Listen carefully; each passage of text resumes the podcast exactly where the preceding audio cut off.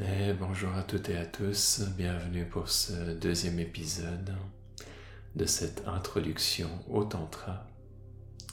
Pour chacun de ces épisodes, on va prendre un des poèmes, une des hymnes d'Apinavagupta traduit par Liliane Silburn. C'est une série que je vous encourage à suivre dans l'ordre, même si ça reste une série d'introduction et que je vais répéter beaucoup des concepts il se peut aussi que petit à petit je répète certains concepts un peu moins. Et pour aujourd'hui, l'hymne qui nous intéresse s'appelle Quête de la réalité ultime et est composé de sept ou peut-être huit, non, sept versets. On va les prendre les uns après les autres et je vais des fois m'arrêter pour faire des commentaires. Encore une fois, c'est une série qui peut être vue comme une méditation guidée. Je vais exprès parler lentement et mettre une musique de fond et être moi-même dans un état méditatif en faisant ce partage. Et vous pouvez ensuite trouver la manière qui vous convient pour l'écouter. Il n'y a aussi pas besoin de chercher à tout comprendre, juste c'est suffisant de se laisser bercer par l'énergie. Il va y avoir euh, certains concepts qui sont très spirituels, très métaphysiques, très élevés, qui vont des fois prendre des années pour pouvoir euh, juste avoir un aperçu de au fait qu'est-ce que ça veut dire, ça en détail. Et j'essaie de vous faire quelque chose qui soit accessible. Donc on va commencer, installez-vous. Quête de la réalité ultime. Premier verset. Parce qu'il pénètre toute chose au plus haut degré, lui dont l'essence est lumière consciente. Il ne brille pas séparé des lumières du soleil, de la lune, d'une lampe. C'est pourquoi les expressions illumination et illuminé ne valent que de façon relative. Vous pouvez à chaque fois prendre un moment, une respiration après chacun des versets. Essayez de ressentir ce qui se passe dans votre corps, dans votre conscience. À chacune de ces paroles, il y a une certaine énergie qui est véhiculée et on va le reprendre ensemble. Parce qu'il pénètre toute chose au plus haut degré. Donc il y a cette nature pervasive, pénétrante du divin à travers toute chose. Lui dont l'essence est lumière consciente. Qu'on a souvent cette euh, association lumière, conscience, divin, qui peuvent être souvent utilisés comme des synonyme. Il ne brille pas séparé des lumières du soleil, de la lune, d'une lampe. Donc cette lumière n'est pas séparée des autres sources de lumière. On peut plutôt comprendre que les autres sources de lumière sont une manifestation quelque part, euh, euh, une manière de manifester cette lumière. Et on voit souvent comme ça dans beaucoup de traditions spirituelles le soleil qui nous apporte cette lumière qui va être vu comme un des symboles du divin. La réflexion de la lune aussi, la pleine lune par exemple, qui va être utilisée à de nombreuses occasions dans différentes traditions. Et on peut amener cette analogie à une lampe, une bougie, bien entendu. C'est pourquoi les expressions illumination et illuminé ne valent que de façon relative. Donc c'est quand on est dans le monde du relatif, dans le monde duel, qu'il va y avoir la lumière qui va illuminer un objet. Et il va y avoir la lumière qui va être, qui va véhiculer cette illumination et l'objet qui va être illuminé. Et si on va dans le monde non duel, donc un cran au-dessus, mais qui inclut également le monde duel, qui est un des aspects euh, clés de cette, euh, de cette philosophie, qui est souvent appelé le tantra non-duel ou des fois le tantra non-duel du Cachemire, différents noms qui sont donnés comme ça. Quand on va dans cet aspect non-duel, on n'a plus vraiment de distinction entre d'où vient la lumière et ce qui est illuminé. Ça va être le divin qui illumine et qui s'illumine soi-même également. 2.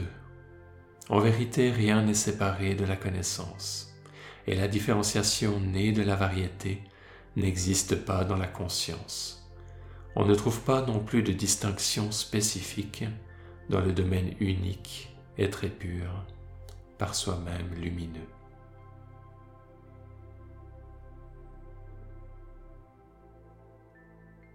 Profonde inspiration, profonde expiration. Sentez ce qui se passe à l'intérieur de vous.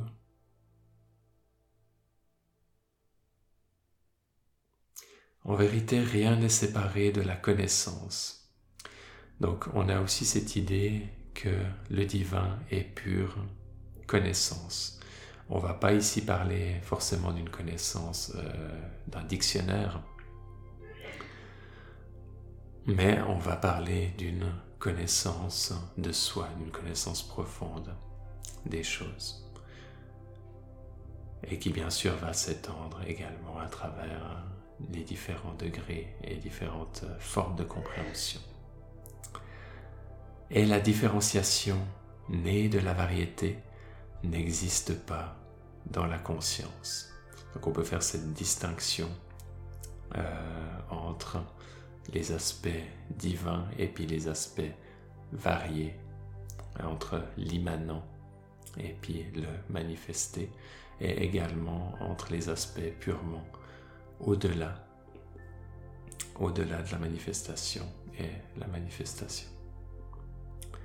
On ne trouve pas non plus de distinction spécifique dans le domaine unique et très pur, par soi-même lumineux. On ne trouve pas non plus de distinction spécifique dans le domaine unique et très pur, par soi-même lumineux. Donc on a, on, on nous amène différentes perspectives de cette réalité ultime et de la de ses caractéristiques. 3.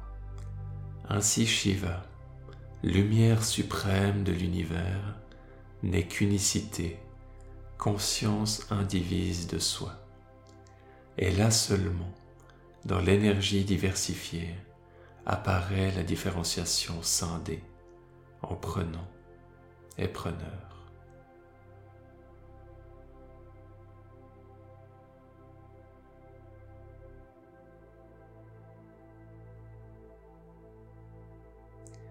Ainsi Shiva. Donc Shiva, ça va être un des noms du divin dans cette tradition tantrique non duelle.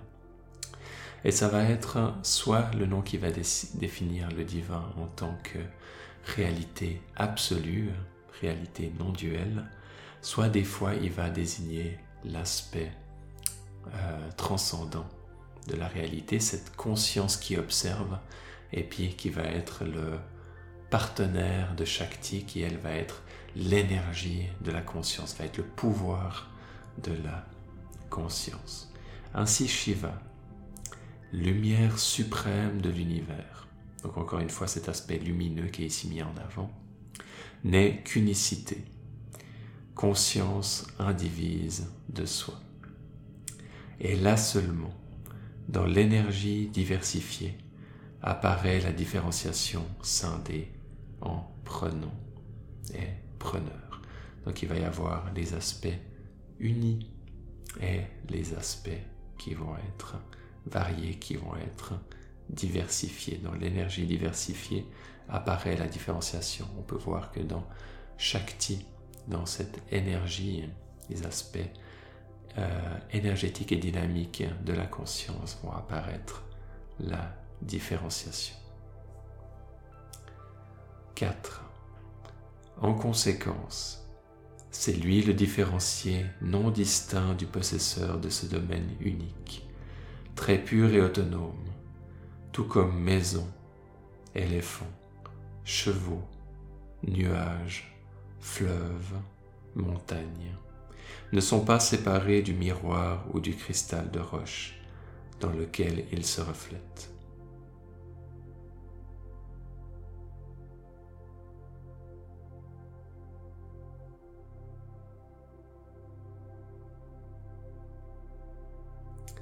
En conséquence, c'est lui le différencié, non distinct du possesseur de ce domaine unique, très pur et autonome, tout comme maison, éléphant, chevaux, nuages, fleurs, montagnes, etc. Donc tout comme tous les objets ne sont pas séparés du miroir ou éventuellement d'une autre chose qui reflète comme un cristal de roche. On a ici cette idée qu'on avait déjà vue dans le poème précédent, que chacun des objets ne va pas être considéré comme étant différent de sa réflexion dans un miroir ou dans le cristal de roche. Et on va avoir cette idée qu'il va y avoir ce jeu de réflexion entre Shiva et Shakti, que la conscience observante va pouvoir voir sa beauté à travers le miroir de la manifestation. Et ça va être une métaphore qui va être prise et reprise dans tous les sens et qui est extrêmement belle à contempler et à aller à sa rencontre en méditation. 5. Si le reflet dans le miroir et l'objet réfléchi sont démontrés réels, à l'aide de critères logiques, pour les choses perçues à l'intérieur du miroir de la conscience autonome, il n'est pas là d'autre cause. Profonde inspiration, profonde expiration, et observez ce qui se passe dans le corps.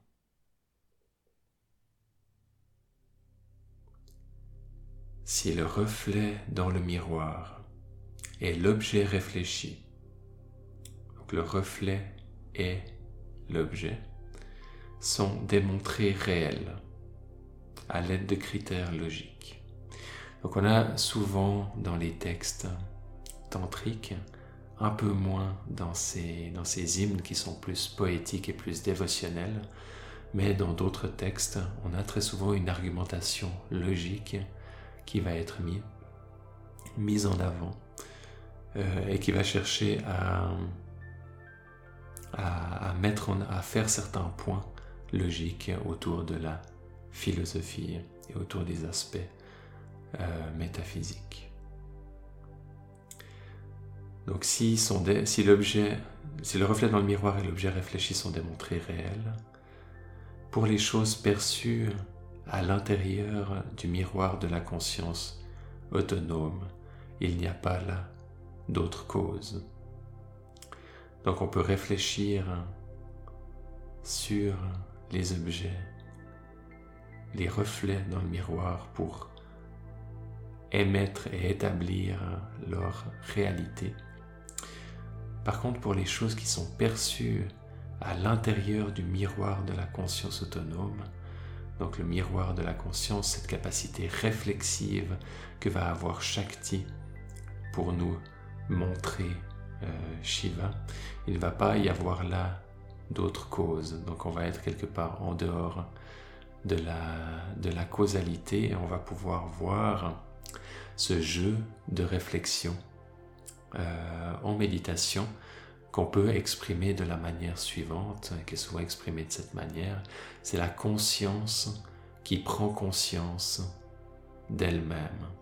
Et il va y avoir là un peu un aspect comme euh, qui peut créer une boucle infinie, comme par exemple on peut des fois se le représenter comme une caméra qui filme l'écran sur lequel est projeté ce qu'elle est en train de filmer.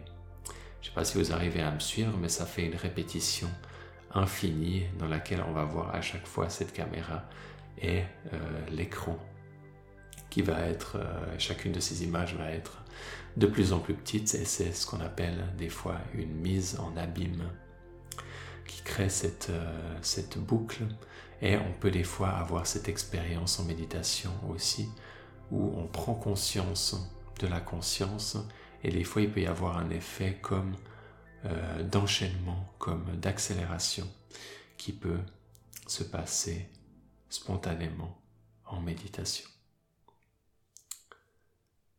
6. C'est pourquoi tu n'es que conscience indivise. En toi brillent instantanément les mondes. Ils fulgurent par la splendeur de ton éclat. Toi seul es leur auteur, ô souverain. C'est pourquoi tu n'es que conscience indivise. En toi brillent instantanément les mondes. Ils fulgurent par la splendeur de ton éclat. Toi seul es leur auteur, ô souverain.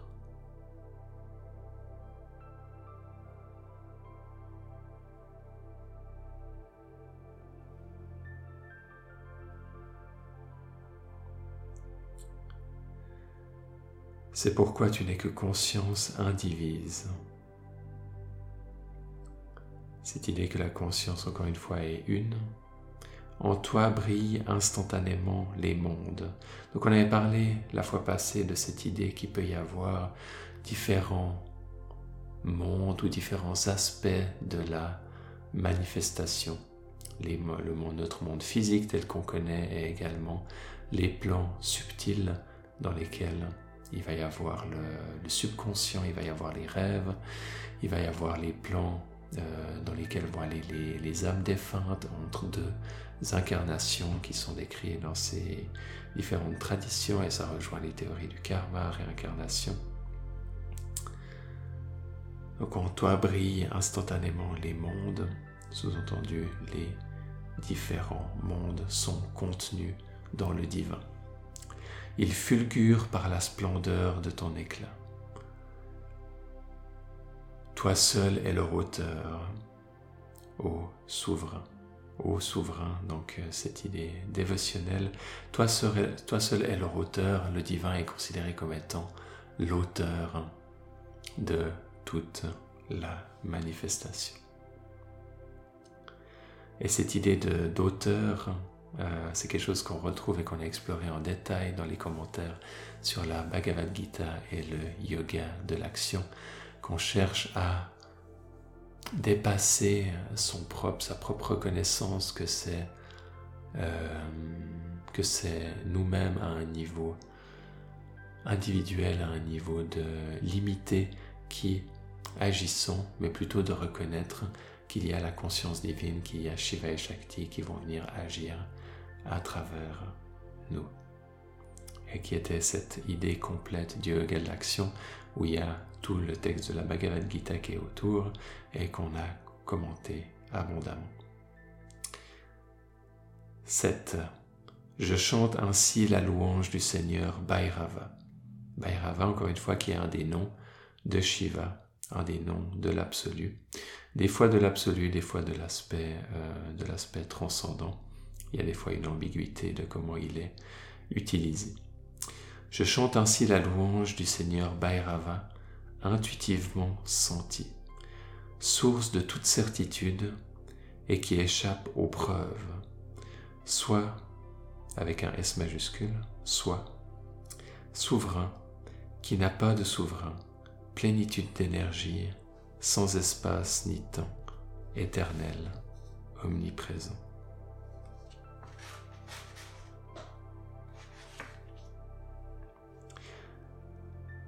Profonde inspiration, profonde expiration, sentez ce qui se passe dans votre corps, à l'intérieur de vous. Il y a une certaine qualité d'énergie spécifique à ces enseignements. Je chante ainsi la louange du Seigneur Bhairava. Donc je chante ainsi la louange à travers sa poésie. Il rend hommage au divin. Et il dit que ce Bhairava est intuitivement senti, qu'on peut le sentir intuitivement, Il est la source de toute certitude. Donc euh, le divin et les expériences profondes vont amener une profonde certitude, une profonde confiance. Et qui échappe aux preuves. On va avoir de la peine à le prouver de manière euh, scientifique, même si peut-être dans le futur, ce genre de pratique et ce genre de texte pourraient aussi être connus d'une manière scientifique. Et il continue soit, donc avec un S majuscule qui est souvent une manière soit de faire référence à son soi spirituel, à son âme, à sa partie spirituelle individuelle, ou des fois également pour faire référence à la partie euh, divine, universelle. Souverain qui n'a pas de souverain. Donc le souverain qui est quelque part au-dessus de tout et qui a, il n'y a personne qui est au-dessus, l'absolu est euh, par définition absolu. Plénitude d'énergie. Donc il y a plein d'énergie. Là, on va faire référence aux énergies de Shakti. Sans espace ni temps, éternel, omniprésent. Donc sans espace ni temps, qui est au-delà de l'espace et au-delà du temps. C'est quelque chose qui va être extrêmement repris. La sphère divine va être au-delà de la manifestation, et la manifestation est cet espace, cet espace-temps qui euh, qui, est, qui est créé. Et donc les termes de éternel, au-delà du temps et omniprésent, qui remplit tout l'espace, vont être des attributs en lien avec le divin.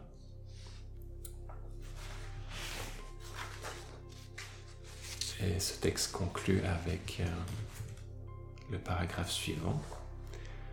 Ceux qui aspirent à la réalité ultime portent en leur cœur comme il convient, à l'exclusion de toute autre pensée, c'est cette stance parfaite, s'absorbe constamment dans le domaine absolu de Bhairava et mène à bien la quête de l'ultime réalité des trois mondes.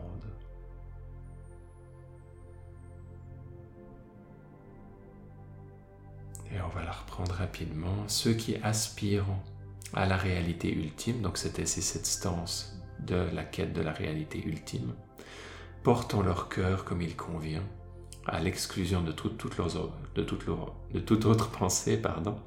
Donc ils portent dans leur cœur, c'est cette stance parfaite, donc quelque part leur énergie fondamentale, et à travers cette pratique, ils s'absorbent constamment dans le domaine absolu de Bhairava, de Shiva, de l'absolu, de cette quête de la réalité ultime, et mène à bien la quête de l'ultime réalité des trois mondes, et les trois mondes qui sont un concept qui va prendre euh, le monde grossier ou physique, qui va inclure notre réalité physique et énergétique également.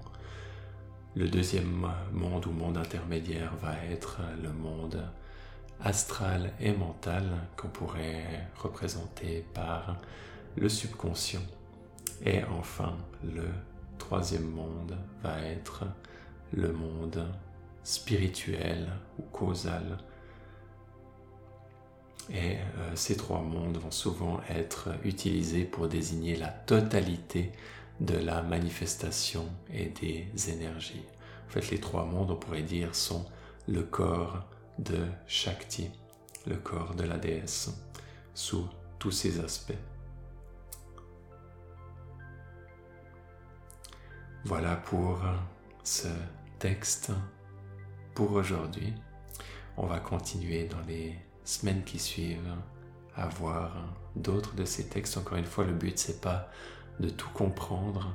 Le but, c'est plus de se laisser porter par ces énergies, voir ce qui se passe à l'intérieur de vous, de prendre ça plus comme une méditation, tout en pouvant amener ce côté philosophique et ce côté de réflexion par rapport à la réalité. Essayez de ne pas voir ça comme quelque chose, comme une vision qui essaye de s'imposer à vous, mais plutôt comme une invitation à aller découvrir par vous-même si ça vous parle et comment est-ce que vous pouvez réfléchir avec ces concepts lorsque vous allez à des méditations profondes. Je vous remercie pour votre attention et je vous dis à tout bientôt. Bye bye.